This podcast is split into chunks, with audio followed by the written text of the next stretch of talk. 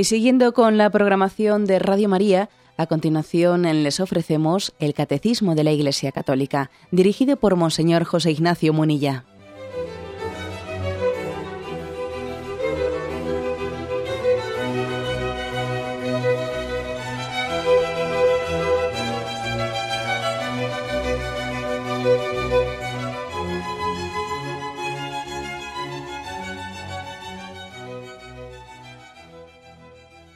Cordial saludo a todos los oyentes de Radio María. Un día más, con la gracia del Señor, proseguimos el comentario del Catecismo de nuestra Madre la Iglesia.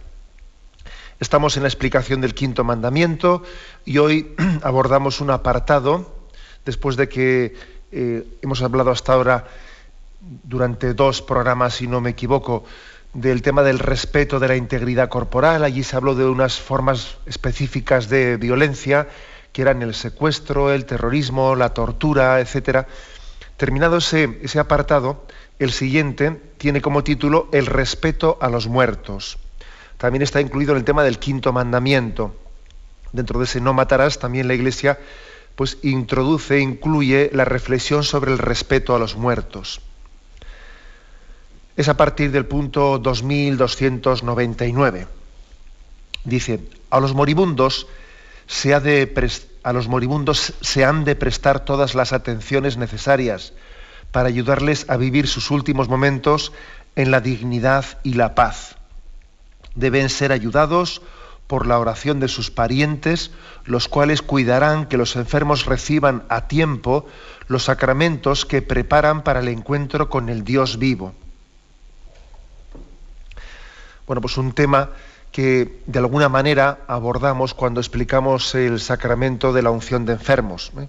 Allí ya tratamos este tema, pero vamos desde otro punto de vista, desde el punto de vista de lo que es el quinto mandamiento, hablar del respeto a los muertos. Bueno, primera afirmación. A los moribundos hay que ayudarles, hay que prestarles toda nuestra ayuda para vivir sus últimos momentos con dignidad y con paz. bueno, Claro, uno podría preguntar, ¿es que tiene dignidad los últimos momentos? Porque claro, ¿no? Algunos mm, de alguna manera retratan la vida, la retratan como que lo digno, lo digno es cuando la vida está en plenitud, cuando la vida está floreciente, cuando, cuando rebosa salud, cuando rebosa, y bueno, pues la enfermedad, la ancianidad, la decrepitud que se dice, ¿no? La decrepitud, eso no tiene dignidad. Entonces, pues, de alguna manera lo que hay que hacer es taparlo, ¿no? Taparlo, ocultarlo. Este debate existe, ¿eh? que quede claro que el cristianismo, cuando entró en la historia, cambió el concepto totalmente de, lo que es la enfermedad, de lo que es eh, los últimos días de la vida, la agonía, la preparación de la muerte, cambió totalmente ese concepto. El cristianismo transformó eh, la cultura del imperio romano, la cultura griega, incluso la del mundo bárbaro, la cambió, la transformó. La pobreza y la debilidad, eh, que eran signo de maldición, pasaron a convertirse en un reto para nuestra generosidad, incluso en un cuestionamiento de nuestra falta de humanidad. Fijaros incluso que había culturas griegas, esa cultura griega que tanto exaltaba, exaltaba los, los griegos pues eh, la perfección del cuerpo, eh, la, razón, el discurso del hombre que se sentía muy seguro de sí mismo. En la cultura griega, eh, cuando, cuando los hombres llegaban a una cierta edad de ancianidad, se hacía una fiesta, una fiesta de celebración de la plenitud de la vida, y después de haberla celebrado, como se entendía que lo que venía a partir de ahí ya, pues era pues una decrepitud era una indignidad, se abandonaba a los ancianos, incluso en algunos lugares se les despeñaba. Hasta aquí has llegado, hasta aquí tu vida ha sido digna. Ahora ya tú, lo, tuyo ya es un desastre, ¿no? Y entonces se celebraba una fiesta en algunos lugares de Grecia y se despeñaba a los ancianos. pues estas culturas, digamos, paganas, lógicamente respondían así porque no entendían la dignidad de la vida, sino pues, eh, por su salud, por su salud, ¿no? Bueno, pues la visión cristiana cambió las cosas, ¿no? En el caso concreto de la atención a los enfermos, con la llegada del cristianismo comenzó la asistencia, la asistencia a los incurables, antes a los que eran incurables no les asistía nadie. En todo caso, se cuidaba a alguien que se pudiese curar. Pero cuidar a alguien que no se puede curar, pues ¿para qué? Se decía, ¿no? Bueno, la práctica habitual era abandonarlos, incluso expulsarlos fuera de los muros de la ciudad para que muriesen fuera, ¿no? Antes de Jesucristo no se concebía que la sociedad emplease sus energías en acompañar y aliviar el sufrimiento de quienes carecen de perspectivas de futuro. El cuidado de los minusválidos, de los enfermos mentales, de los moribundos, bueno, pues por, influjo del cristianismo pues, se introdujo en la cultura occidental, por influjo de la concepción cristiana que reconoce que, la dignidad del ser humano está mucho más allá de su salud corporal. Es otra cosa, ¿no? O sea que esto es, importante que lo entendamos, ¿no? Es Jesucristo, es el cristianismo el que ha dignificado también el, cuidado de los moribundos. Luego ha habido, luego ha habido pues otras, eh, otras filosofías porque, que han combatido y han estado en, en permanente liza y, y, disputa contra el cristianismo, ¿no? que pretenden volver al paganismo. Como por ejemplo, ¿no? Eh, el filósofo Nietzsche del, del siglo XIX, ¿no? en la segunda mitad del siglo XIX, que él fue pues, un filósofo, digamos, neopagano, que él proclamó el desprecio del cristianismo, porque él decía que el cristianismo había difundido eh, las virtudes, los valores de los perdedores. Él decía, el cristianismo ha difundido la, humildad, la compasión, la piedad, la misericordia, y todas esas son eh, los valores de los perdedores, ¿no? Él dice al contrario, ¿no? Hay que, enfatizar los verdaderos valores que son la salud, la vitalidad, el poder, la energía, el triunfo. Bueno, ese fue Nietzsche, ¿no? Un filósofo que tuvo un gran éxito. Es verdad que él a nivel personal, a nivel personal terminó sus días ingresado en un manicomio. Eh, murió en un manicomio. Pero sin embargo sus ideas eh, dejaron dejaron una estela muy grande y de hecho pues la Alemania nazi y, el mismo comunismo pues no se entenderían sin las bases que había sembrado Nietzsche ¿no? en esa especie de moral de, de, o ética de, los triunfadores ¿no? que despreciaban la pobreza despreciaban la debilidad. Y bueno pues ahí tenemos no ahí tenemos eh, esta especie de lucha de concepciones entre la concepción cristiana que atiende al débil atiende al moribundo, atiende al enfermo, atiende al incurable. Y desde esa otra concepción triunfalista, ¿no? que desprecia la vida en sus estados de debilidad. Bueno, pues hoy en día, hoy en día, fijaros bien, estamos en este debate. Estamos en este debate con, con ciertos matices, ¿no? Con ciertos matices, porque quizás lo novedoso, lo novedoso de la cultura actual que reivindica la eutanasia, que reivindica el suicidio asistido, que incluso llega a decir que esta vida, pues, que, pues puede llegar a ser un infierno, la vida de, un, de un minusválido es un infierno y la muerte es una liberación. Esta, esta cultura, que es una especie de paganismo, eh, paganismo moderno, posmoderno, tiene, quizás se disfraza de tolerancia y de libertad. Y en vez de hacer como hacían antes de Jesucristo los griegos, ¿no? Pues que o los bárbaros, que expulsaban a los débiles y los desahuciaban y los echaban fuera, fuera de las murallas de la ciudad, ¿no? En vez de hacer así, lo que se hace hoy en día es inculcar unos antivalores que nos lleven a convencernos de que estamos sobrando en esta vida, de forma que seamos nosotros mismos los que tomemos la decisión de quitarnos de en medio. O sea, es decir, hoy en día, hoy en día se, está introduciendo un desprecio de los moribundos, no en sentido de expulsarlos fuera, sino de convencerles a los débiles de que lo mejor es que elijan la eutanasia, lo mejor es que se suiciden, ¿sabes? Porque es sembrar unos valores que le lleven a uno mismo a dimitir de la vida. Es algo, pero en el fondo es el mismo paganismo de los bárbaros, es el mismo, pero disfrazado de tolerancia y disfrazado de libertad. Bueno, pues si la, cultura que ha nacido de Jesucristo, sin embargo, es la que predica eh, la misericordia, es la que predica el especial cuidado y atención y cariño hacia los enfermos incurables, especialmente hacia los moribundos. Hay una, ha habido un episodio un episodio verdaderamente impresionante, ¿no? Es de los que a mí más me ha impactado. Pues mm, el año anterior, me refiero a aquel episodio, si recordáis, de aquella joven, eh, Eluana se llamaba, una joven de 38 años, que llevaba ya 16 años en un coma irreversible en una clínica de un pueblo cercano a Milán, una clínica mm, Talamoni, creo que se llamaba. ¿no? Bueno, pues esta joven vivió, fue protagonista de, bueno, pues de un auténtico rifirrafe, porque resulta que su padre, el padre de esta joven, pues mm, que no tenía esa sensibilidad cristiana, o por lo menos no la tenía en un, grado suficiente como para vivir la situación de su hija, ¿no?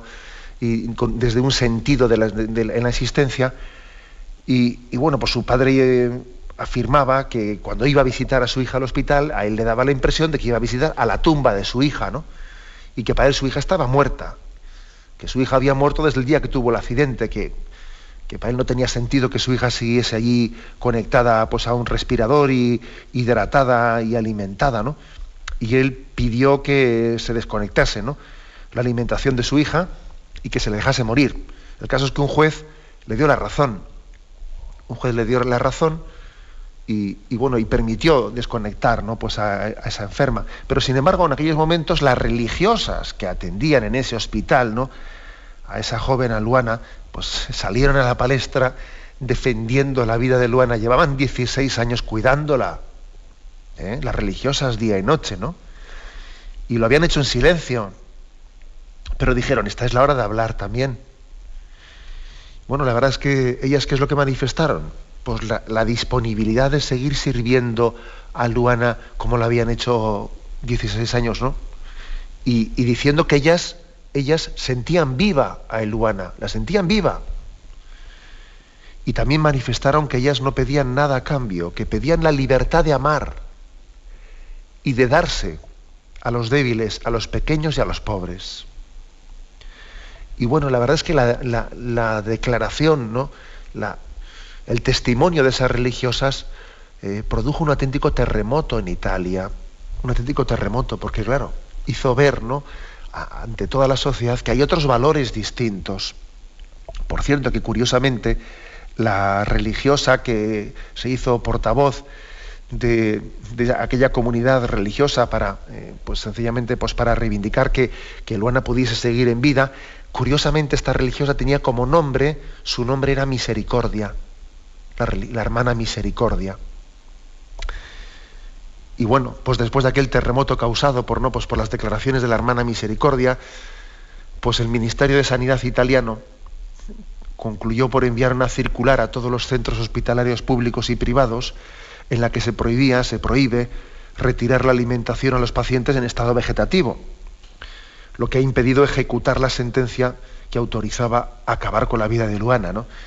Ha sido pues, un testimonio impresionante porque han sido esas religiosas y su testimonio de atención a los moribundos ¿eh? las que han ganado la batalla. El amor ha vencido a la crueldad y la misericordia se ha mostrado ¿no? al final el valor sumo y, definitivo de la historia. Por eso decir esto, ¿no? que ha sido el cristianismo el que ha superado el paganismo bárbaro y el que ha entendido que el ser humano tiene plena dignidad, plena dignidad incluso en sus etapas de debilidad. Todavía incluso, podríamos subrayar, tiene más dignidad el hombre cuando es débil que cuando es fuerte. Si cabe, tiene mayor dignidad. ¿eh? Porque Jesucristo ha querido identificarse especialmente con, con la debilidad del hombre. Quizás por eso eh, San Pablo dijo aquello de cuando soy débil, entonces soy fuerte, ¿no?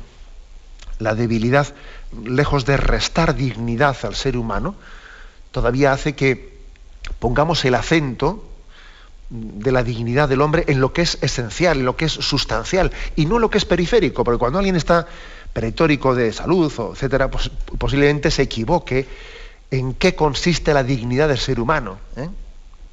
Pues no sé, pues si, un futbolista ¿no? pues está, está en, la cresta de su, de su, carrera y todo el mundo habla de él y, los goles que mete, pues posiblemente esa persona tenderá a equivocarse y pensará que la dignidad de la vida consiste pues, en, tener, en tener mucha puntería a la hora de chutar un balón.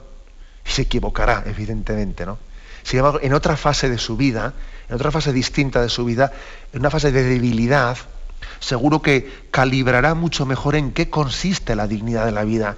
Y no pensará que la dignidad consiste en chutar bien un balón. No. Se habrá puesto desde la debilidad, habrá reflexionado para caer en cuenta en qué es lo esencial, ¿eh? qué hace al hombre digno, digno de ser considerado hijo de Dios. Tenemos un momento de reflexión y continuamos enseguida.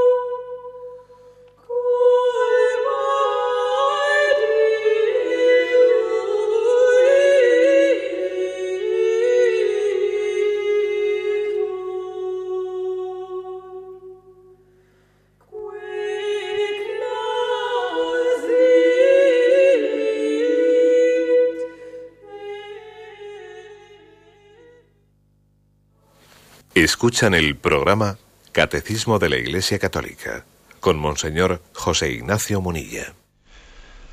Proseguimos el comentario de este punto 2299. A los moribundos se les ha de prestar todas las atenciones necesarias para ayudarles a vivir sus últimos momentos en la dignidad y la paz. Nosotros entendemos desde el punto de vista cristiano, entendemos además, tenemos un plus, ¿eh? un plus que no tienen los no creyentes para entender la importancia de este momento final de la vida. Porque nuestra vida eh, es, un, es, un, río que desemboca en el mar. Y la desembocadura es muy importante.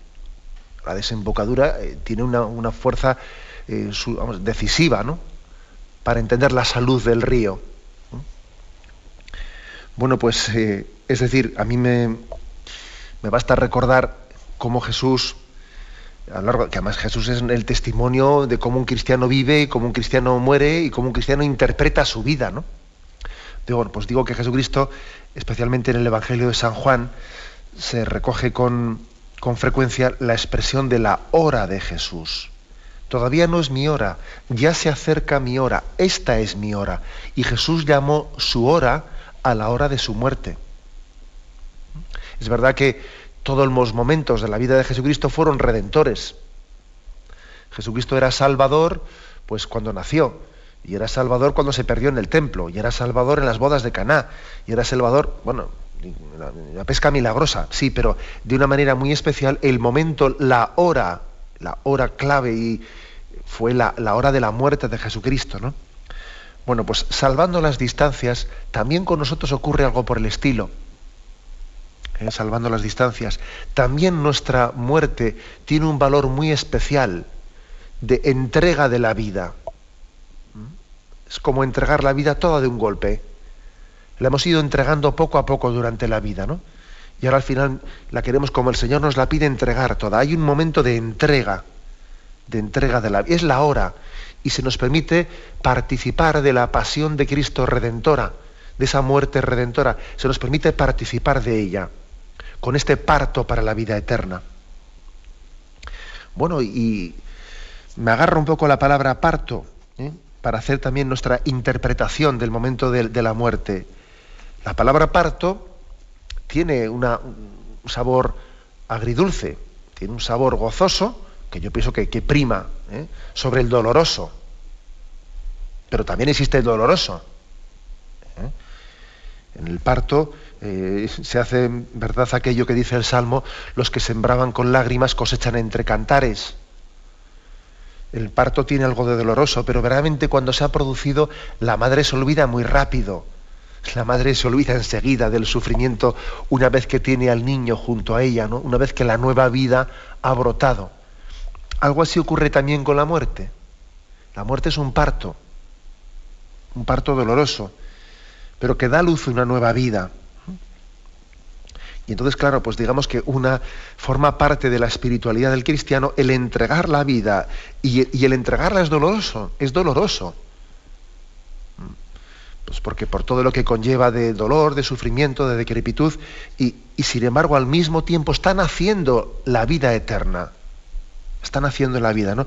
Pienso que para entender lo que es la muerte, podemos, debemos de servirnos ¿no? de la imagen del parto.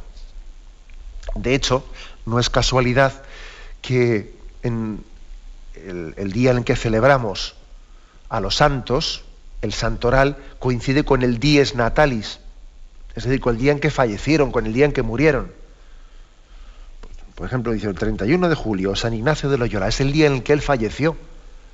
Falleció para esta vida, pero nació para la vida eterna. Y es el día en el que celebramos el día del santo, ¿eh? su, su dies natalis, el día en que nació para la vida eterna. Así pues nosotros le, damos ¿no? una gran importancia. Tenemos una razón extra ¿no? que no tienen los no creyentes todavía para dignificar ese momento de, la muerte y no para taparlo, y no para ocultarlo, ¿no? como muchas veces se, pues, se está produciendo. Por cierto que leía, leía hace poco, cayó en mis manos un libro de, sobre Santa Maravillas, que nos han hecho por ahí el favor, alguno nos ha hecho el favor, un político de, hacerla, ¿eh? de traerla a la actualidad y de que muchos estén acercando a leer su vida y a leer sus, bueno, pues sus pensamientos, etc. Y caía en mis manos un libro con unos pensamientos de Santa Maravillas de Jesús que, que, bueno, que traía una anécdota preciosa, ¿no? Y contaba cómo en el momento de, su, pues de su, últimos, sus últimos días, pues ya cuando vieron, ya cuando el médico les dijo a sus, a sus hermanas de comunidad, ¿no? Les dijo que no, que no iba a salir ya y que, y que estaba pues, en sus últimas horas, en sus últimos días. Entonces, mm, toda la comunidad reunida alrededor de ella le dijeron, ¿no? Eh, madre, que se va al cielo, usted se va al cielo. Y entonces ella respondió, ay hijas, pero qué alegría, ¿cómo no me lo habían dicho antes? ¿Eh? ¿Cómo no me lo habían dicho antes? Bueno, pues la verdad es que yo me reí mucho, ¿no? Leyendo esa anécdota, pero es una anécdota que es todo un reto para los cristianos, es un reto. Esa reacción es un reto para nosotros. Pero hijas, ¿cómo no me lo habían dicho antes? ¡Qué alegría! ¿eh? Bueno, ya sé que, ya sé que después nuestra condición carnal eh, dentro, de esa, dentro de ese dolor y gozo que supone el parto, tiene también sentimientos contrapuestos y contradictorios. No, lo sé, ¿eh? lo sé, no quiero, no quiero yo ser, eh, tener un, idealismo desencarnado, pero es un reto para nosotros. Es un reto entender que hay un parto para la vida eterna. En resumen, pues que forma parte de la tradición cristiana el acompañamiento para la buena muerte. Y bueno, y ha habido muchos santos en la historia de, la espiritualidad católica, como por ejemplo San Alfonso María Ligorio y otros autores que han, han escrito tratados sobre la buena muerte, sobre el ejercicio de la buena muerte, y han abordado lo de la buena muerte. ¿eh? Y, es, y es impresionante comprobar que la palabra buena muerte, según se lea en cristiano o se lea en pagano, tienen dos interpretaciones totalmente distintas. ¿no? La buena muerte, entendida en pagano, ¿qué significa? Pues está muy claro. Significa morirse sin enterarse. ¿Qué buena muerte ha tenido? Se murió sin darse cuenta de nada. ¿Mm? Y eso es lo que significa buena muerte en pagano. En cristiano buena muerte significa otra cosa. Significa pues que Dios nos encuentre con la lámpara encendida, cuando llega. Buena muerte incluso significa la posibilidad de, haber podido tener una preparación, acordaros de las promesas de los primeros viernes de mes, ¿no? Las promesas del Sagrado Corazón que hizo Santa Margarita María de la Coque. También una de las promesas era que, aquellos que devotos del corazón de Cristo que hiciesen el ejercicio de los primeros viernes de mes, etcétera, etcétera, que no permitiría que muriesen sin haber recibido los sacramentos, sin vivir, muriendo, en gracia, etcétera. ese es el concepto católico de buena muerte. ¿eh? Entonces es que le, hemos llegado desde esta sociedad pagana a darle la, vuelta, ¿eh? la vuelta al término. Igual que también se utiliza la palabra eutanasia eh, en un sentido de una buena muerte, cuando resulta que es un buen matar ¿eh? o un mal matar. ¿eh? existe también una batalla por los términos, fijaros bien, una batalla por los términos que está teniendo lugar, seamos o no seamos conscientes de ello. Por lo tanto, es muy importante no asustarse, no arredrarse, no hacer un tabú no hacer un tabú del tema de la muerte y del tema del el acompañamiento a una persona en ese momento tan clave de su vida. Porque el acompañamiento al moribundo eh, será una fuente de gracia para la familia. Acompañar a nuestros seres queridos en sus últimos años, en sus últimos meses o días, es una fuente de gracia para la familia. Y al mismo tiempo es una gran ayuda para el moribundo o para el enfermo es una gran ayuda. Necesitamos, necesitamos compañía también en momentos tan claves. Necesitamos también que se nos ayude a orar. Necesitamos también que se nos haga eh, natural lo sobrenatural. O sea, que no, no haya allí una especie de ocultismo, una especie de nadie afronta el tema, nadie dice nada, nadie, incluso nadie quiere rezar, porque si rezamos parece que vamos a estar anunciando algo. Y, entonces, es que es curioso, ¿no? Curioso que, estamos padeciendo, eh, padeciendo esta especie de complejo colectivo, un complejo colectivo de los cristianos, ¿no? que, parece que nos, ocultamos y, que la oración explícita, si uno reza explícitamente junto a un enfermo, pues parece que, que está ya como llamándole, diciéndole te vas a morir, y entonces no, no rezo para que él no entienda, y entonces al no rezar él no entiende, y entonces esto es una contradicción. Todo ello porque nos estamos paganizando sin darnos cuenta. Y, hay que romper esta espiral. Romper la espiral, pues sencillamente mirándole al hecho de la vida y a la muerte y viendo que es un misterio conjunto. Y la vida no tiene sentido si la muerte no lo tiene.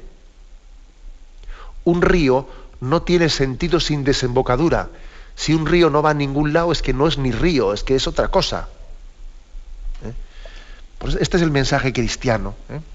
el de dignificar, dignificar el momento del paso de esta vida a la vida eterna.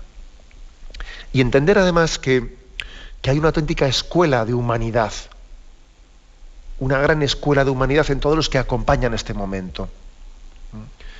Yo he escuchado mucho, incluso también en testimonios en Radio María, he escuchado con frecuencia decir que el acompañamiento a un familiar en sus últimos años esos últimos días, eh, ha servido para que, mm, para que muchos cristianos que igual estaban alejados de Dios se hayan acercado, se hayan acercado a Él. Y el mismo moribundo, por supuesto, ha podido ser un momento de, gracia para Él, pero también para los, los que le rodean. Es un momento de gracia, que lo estamos hurtando, lo estamos hurtando, ¿no? Parece que no queremos afrontar ese tema. Esto recuerda aquellos tiempos de, aquellos tiempos de la República y de los tiempos de persecución religiosa en España, en los que pues, hasta llegó a estar prohibido que los eh, cortejos fúnebres o los féretros de los, de los difuntos pasasen por las ciudades o pasasen por el medio de las ciudades o hubiese cortejos fúnebres, porque era una especie de, eh, como un paso de un, de un, ave de, mal augurio, eh, o parecía que eso era una especie de propaganda religiosa pasar por ahí recordándonos que tenemos que morir. Luego tapemos eso, esto prohibido pasar por aquí, ¿no? Bueno, como, como podéis ver, por lo tanto, es una, es una llamada, la que hace en este punto 2299 el Catecismo, una llamada a vivir con, con naturalidad, con naturalidad, un momento sobrenatural en nuestra vida. Así de claro, ¿no? O darle una sobrenaturalidad a lo, natural. ¿eh? Bien, tenemos un momento de reflexión y continuaremos enseguida.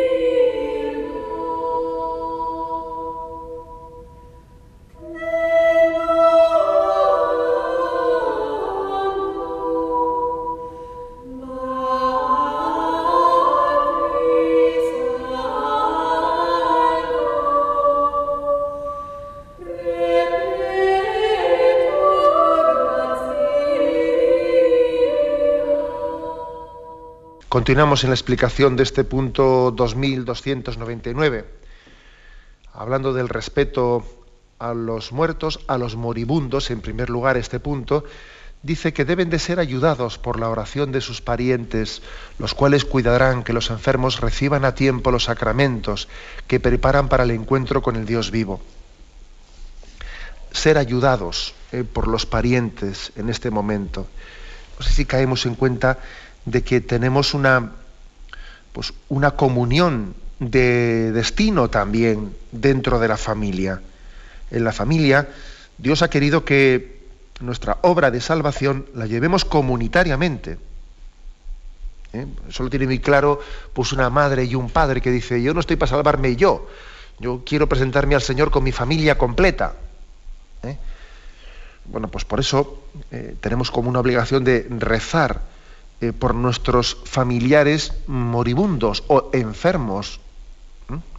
La oración de sus parientes, ayudados para que, para que se sientan acompañados en Cristo. ¿no?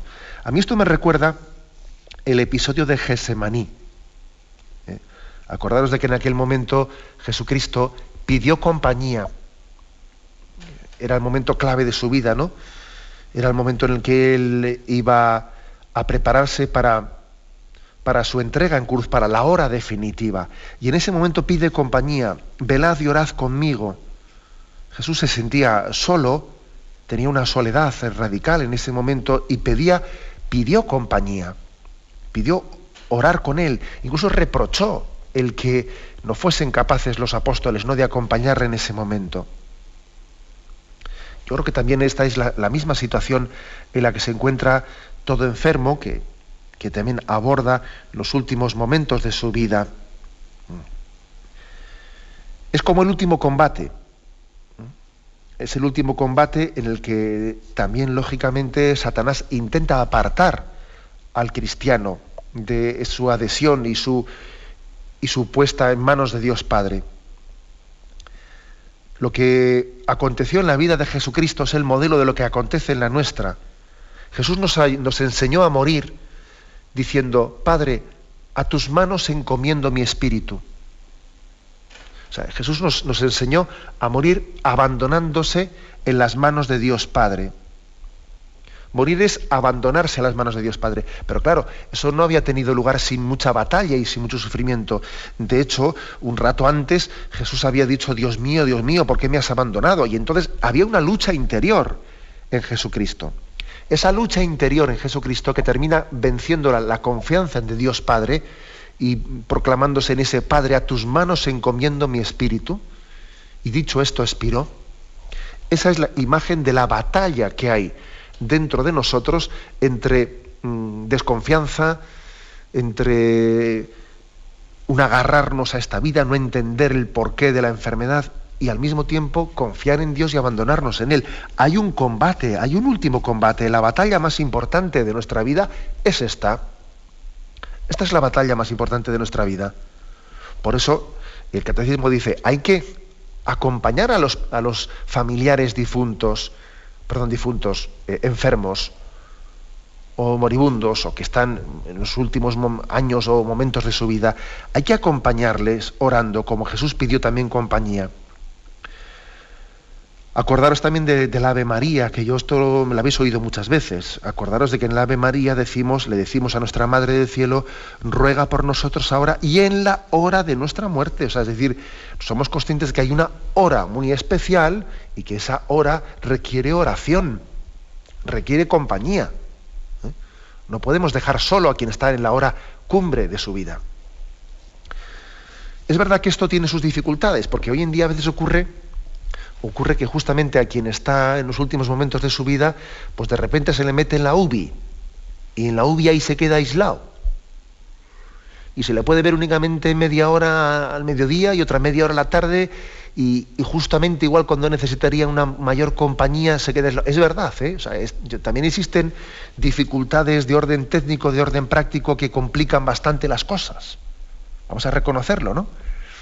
Pero yo creo que nosotros tenemos que sobreponernos a estas dificultades eh, teniendo la capacidad de decir, no, pues no, señor, o sea, yo voy a, voy a ver de qué manera concreta bien sea con presencias físicas cuando me lo permitan, o también eh, pues desde una cierta distancia física, si se me impone o se me obliga a ello, pero yo voy a tener un acompañamiento en la oración. No me voy a complejar de tal cosa. ¿eh?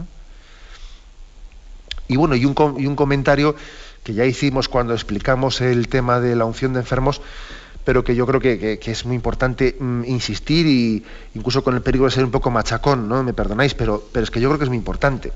Que tenemos, solemos tener un problemón, un problemón muy difundido sobre, mm, bueno, pues eh, cómo ofrecerle los sacramentos a un familiar nuestro, que claro, a él no le hemos dicho que está en los últimos momentos de su vida, luego como no se lo hemos dicho, parece que si le hablamos o si le invitamos a acercarse a recibir los sacramentos, él va a sospechar, va a sospechar de que está mal, luego para que no sospeche, entonces mejor que no se acerque el cura o que no no sé qué, o incluso, pues si se acerca el cura, eh, le diremos que aproveche cuando está dormido para darle la unción de enfermos o cuando le ponen determinado calmante, que entonces se queda dormido el enfermo y entonces que le dé la unción de enfermos, ¿no?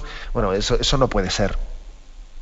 ¿eh? No puede ser. Tenemos que vencer, ¿no? Tenemos que vencer eh, esas formas de, pensar pues, tan impregnadas eh, de secularización y de paganismo.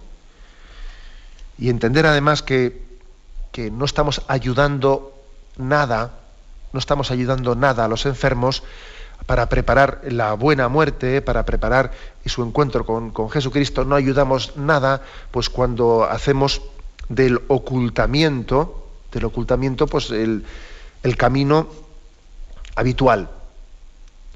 Y yo no quiero decir con esto que, que, lo que tengamos que hacer es ser pues, unos brutos o unos indelicados en la manera de expresarnos, a hacer las cosas, no también un familiar conoce muy bien a, su ser, querido enfermo y él sabe muy bien pues, cómo, es, cómo es esa persona y por lo tanto igual tiene que saber dosificar las cosas y saber adaptarse también a la sensibilidad del enfermo. Pero una cosa es saber adaptarse y otra cosa es pues, eh, hacerle permanecer en la más absoluta ignorancia que le impide prepararse para un momento clave de su vida.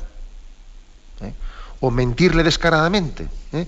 mentirle descaradamente diciendo que, diciendo, pues eso, cuando un enfermo igual nos dice, eh, pues me veo que, me voy deteriorando y me parece que me queda poco tiempo de vida, y el otro no, papá, que no, que te vas a poner bien enseguida, que vas a volver a casa, qué tal, qué tal. Entonces, vamos a ver, si yo creo que mm, no me cabe duda la buena intención de un hijo que le dice eso a un padre o a una madre.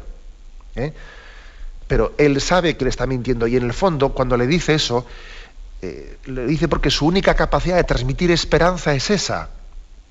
Y porque ha perdido la capacidad de transmitir esperanza, esperanza en la vida eterna. Entonces mi única capacidad de transmitir esperanza es mintiéndole. No, no tengo otra forma de transmitirle esperanza. Que no, mamá, que te vas a poner bien y tal. Y aunque, y aunque la madre le está diciendo que percibe que no, él a mentirle y a quitárselo de la cabeza, ¿no? Que me pueda morir cuando en realidad la reacción, ¿eh? la reacción propia sería el ir acompañando al enfermo en esa conciencia que él poco a poco va adquiriendo, porque un enfermo también se, va percatando de las cosas, ¿no? Esto es uno de los deberes más delicados, sé que es muy delicado esto, y sé que habrá oyentes que hayan tenido experiencias muy distintas y lógicamente también hay que eh, respetar los ritmos de cada familia y de las sensibilidades, y todo eso lo entiendo y no pretendo meter a todo el mundo en el mismo saco, etcétera, etcétera, ¿no? Pero reconozcamos que uno de los problemas principales del punto de partida es que a veces nuestra única esperanza es que la vida temporal continúe y eso es absurdo, porque la vida temporal tiene su fecha de caducidad puesta. Entonces, no podemos hacer de nuestra única esperanza algo que sabemos que va a fallar. Tenemos que tener una, una esperanza superior, trascendente, definitiva. De lo contrario, eh, la única manera de consolar o de acompañar a alguien es mintiéndole, ocultándole, haciéndole permanecer en la ignorancia. Bueno, pidamos al Señor esta gracia. Lo que pasa es que, posiblemente el problema está en que hay que convertirse para poder acompañar a un enfermo. Supone una conversión interior personal. Supone el que el, que acompaña al enfermo él mismo espere en la vida eterna. ¿Cómo va a acompañar a un moribundo alguien que él, él, el acompañante, no espera en la vida eterna? Pues, pues eso, será imposible que lo haga. Nadie da lo que no tiene. Para poder transmitir esperanza en la vida eterna tiene que tenerla el que acompaña al enfermo. Y no únicamente en teoría, porque es que a veces, claro, creemos en la vida eterna en teoría, pero la teoría eh, se queda muy, muy lejos, ¿no? Vitalmente, ¿no? Vitalmente, el saber, el pedir, el pedir y el orar para que toda la familia nos juntemos en Cristo por toda la eternidad y que ese sea nuestro objetivo y sea por lo que oremos, ¿no? Y por lo que suspiremos. Por eso insisto otra vez, ¿no? Deben ser ayudados por la oración de sus parientes, los cuales cuidarán que los enfermos reciban a tiempo los sacramentos que preparan para el encuentro con el Dios vivo. Yo, por ejemplo, recuerdo, he visto familias, pues eh, he acompañado a muchas en esos momentos claves de la vida y, recuerdo a varios, a varios que, a varias personas que se me han acercado y me dicen, eh, le dicen al sacerdote, ¿no? ¿y yo cómo podría hacer pues, para, decirle algo a, mi marido o a mi mujer o a mi hijo, a mi padre? Y, el caso es que, claro, pues a mí se me hace un poco violento, se me hace un poco artificial decirle si quiere comulgar, si quiere tal, porque son cosas de las cuales no hemos hablado hace mucho tiempo y, le va a resultar raro que yo se lo diga y esto y lo otro y tal, ¿no? Y bueno, y he visto pues he visto salidas un poco pues muy, pues muy diferentes, ¿no? Pero recuerdo en varias ocasiones haber, haber hecho esta reflexión.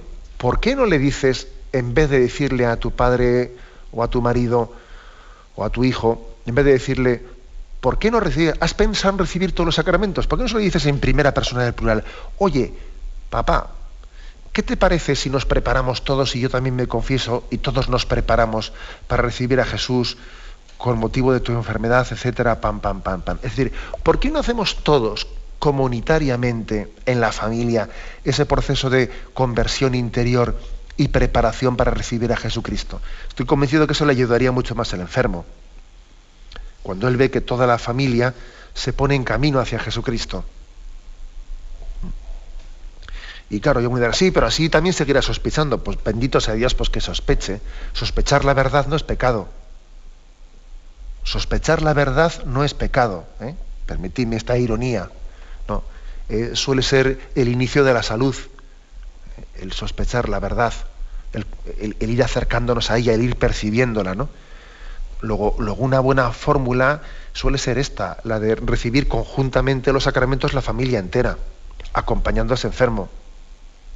O también otras veces la fórmula suele ser pedir al sacerdote que eche una mano pedirle, mire usted, es que yo con los respetos humanos, etcétera, me veo que son un poco invencibles en la relación familiar que tenemos.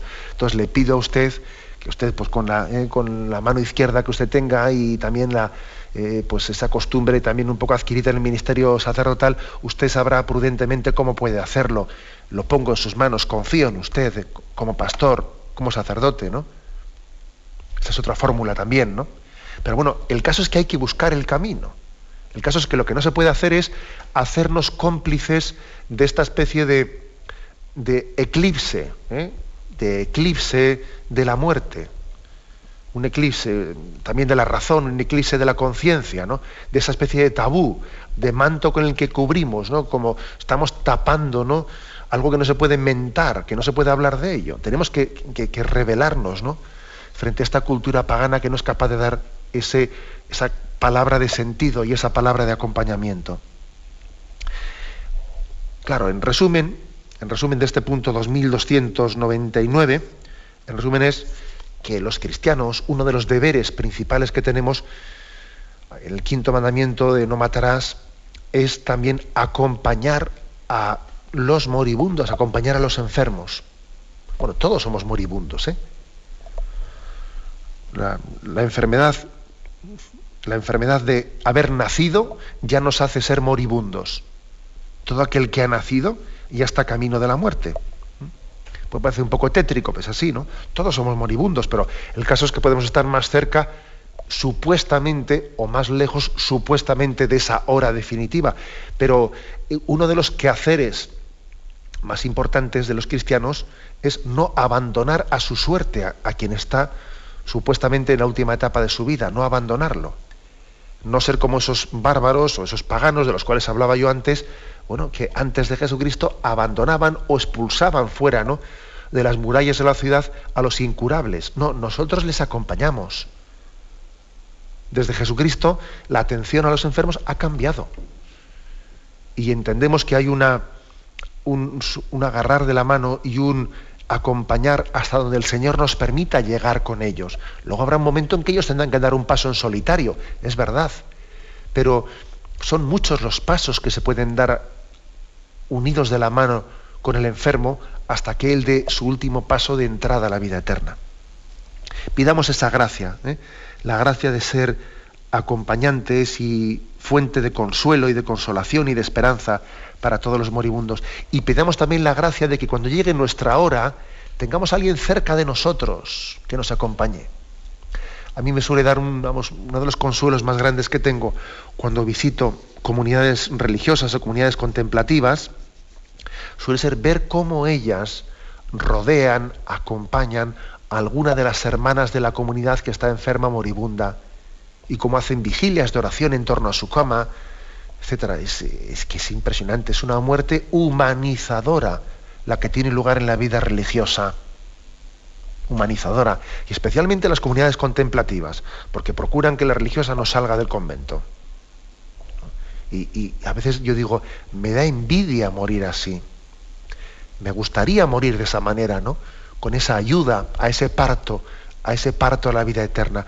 Es como si sus hermanas en religión ejerciesen de comadronas, ¿no? Ayudando a ese parto para que, para que nazcamos en ese dies natalis a la vida eterna.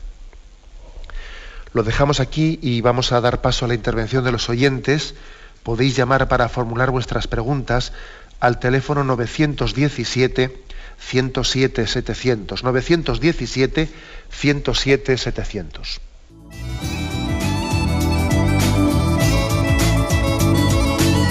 ¿Le gustaría tener sus programas favoritos de Radio María en CD o DVD? Ahora es posible.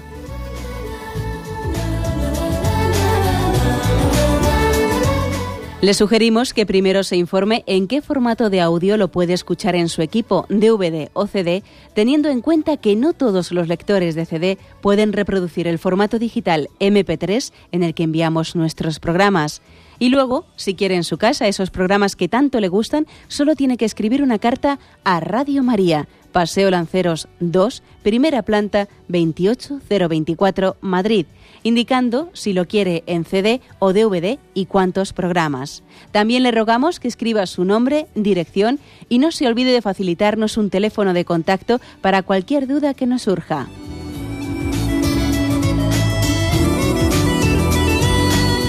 Radio María, más cerca de usted.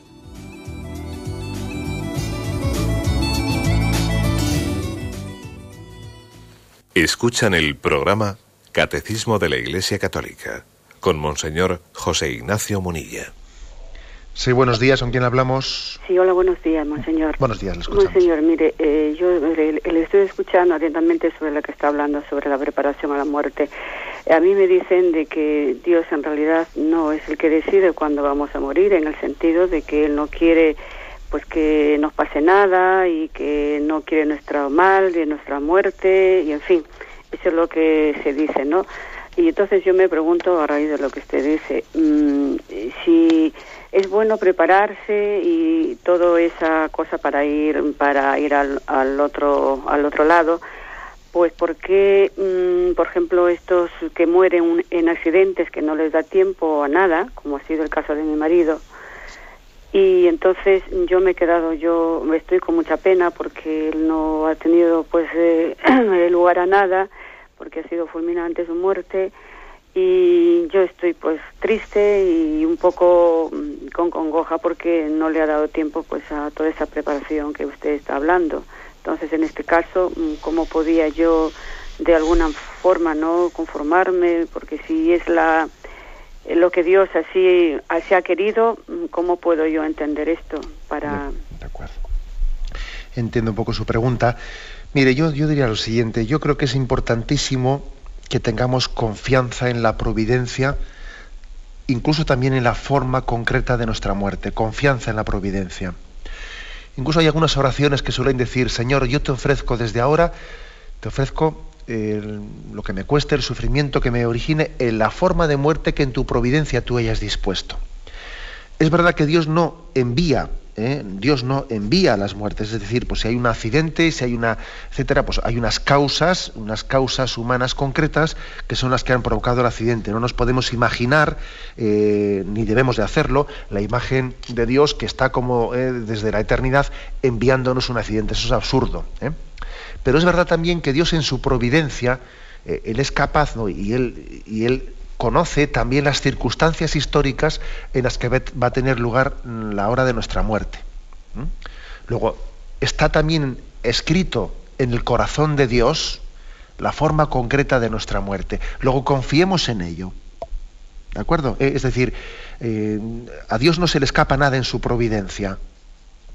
Aunque Dios no, no nos lo haya enviado, sin embargo, Dios lo conocía desde toda la eternidad.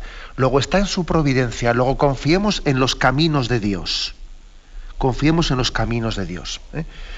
Eh, digo esto porque Dios también eh, tiene formas y caminos para lo que podemos llamar la preparación no únicamente próxima, sino también la preparación remota para el encuentro con Dios. Por otra parte, yo creo que en vez de que usted eh, pues, eh, se lamente y lamente pues, porque su marido hubiese podido tener mayor preparación con otro tipo de muerte, yo pienso que eso es, que, que ese dolor es, mm, no, no es práctico y, no, no parte de una confianza en esa providencia de Dios. Más bien el Señor habrá querido que usted también, en este momento, usted, en esta viudedad, en estos años de viudedad, usted sea también un alma intercesora para su marido. Y ese acompañamiento al pie de la cama que usted no ha podido tener con su marido, usted igual lo tiene que tener ahora un acompañamiento orando por él. Porque es posible que su marido necesite una purificación en un estado de purgatorio para completar la purificación que quizás no pudo tener aquí en una, etapa de, de, enfermedad, que lo hubiese preparado para esa purificación. Posiblemente usted ahora está llamada a sustituir el acompañamiento a pie de cama que no pudo tener en un hospital por un acompañamiento orante de orar por, por la purificación definitiva de mi marido, de su marido. Eh, o sea, véalo así, desde este punto de vista, desde una plena confianza en la providencia.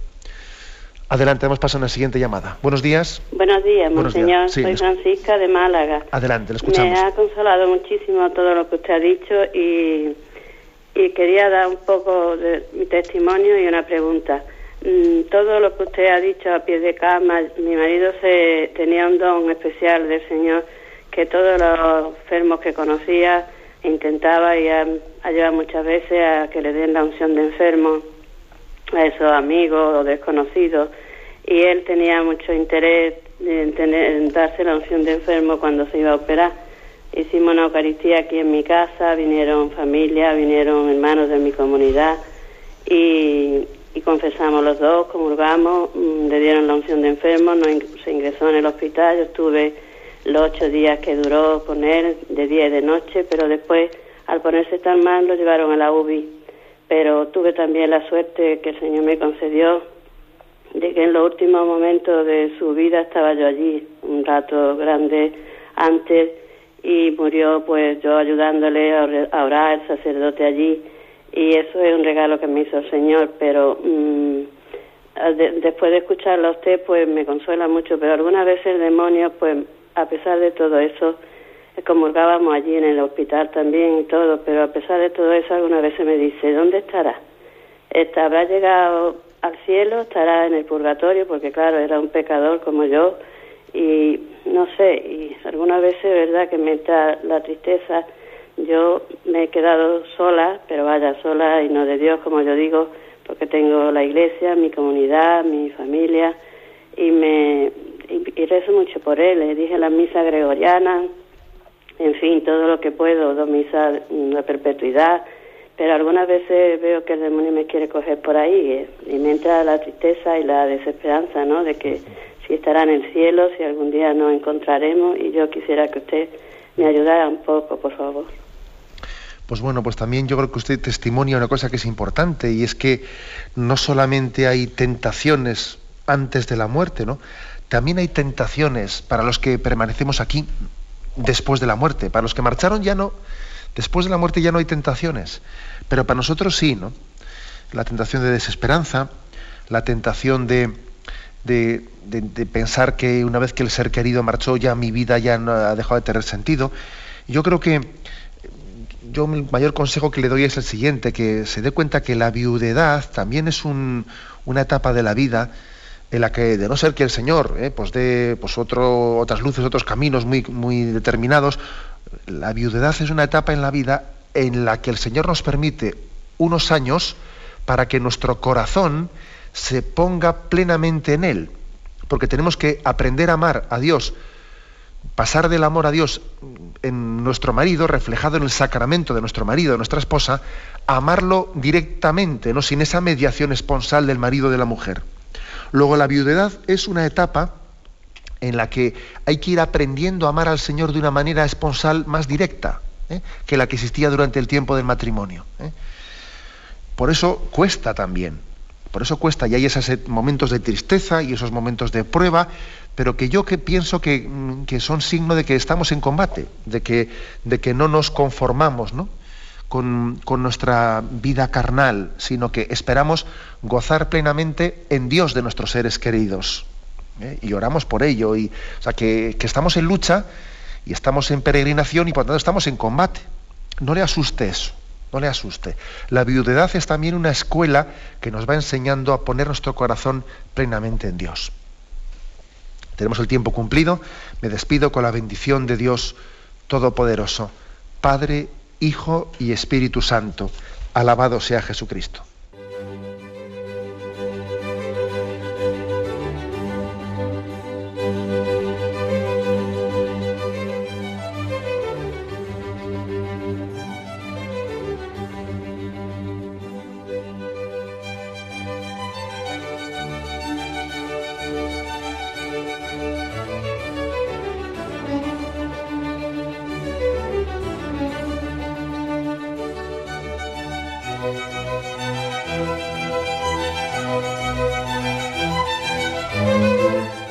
Han podido escuchar en Radio María el Catecismo de la Iglesia Católica, dirigido por Monseñor José Ignacio Munilla.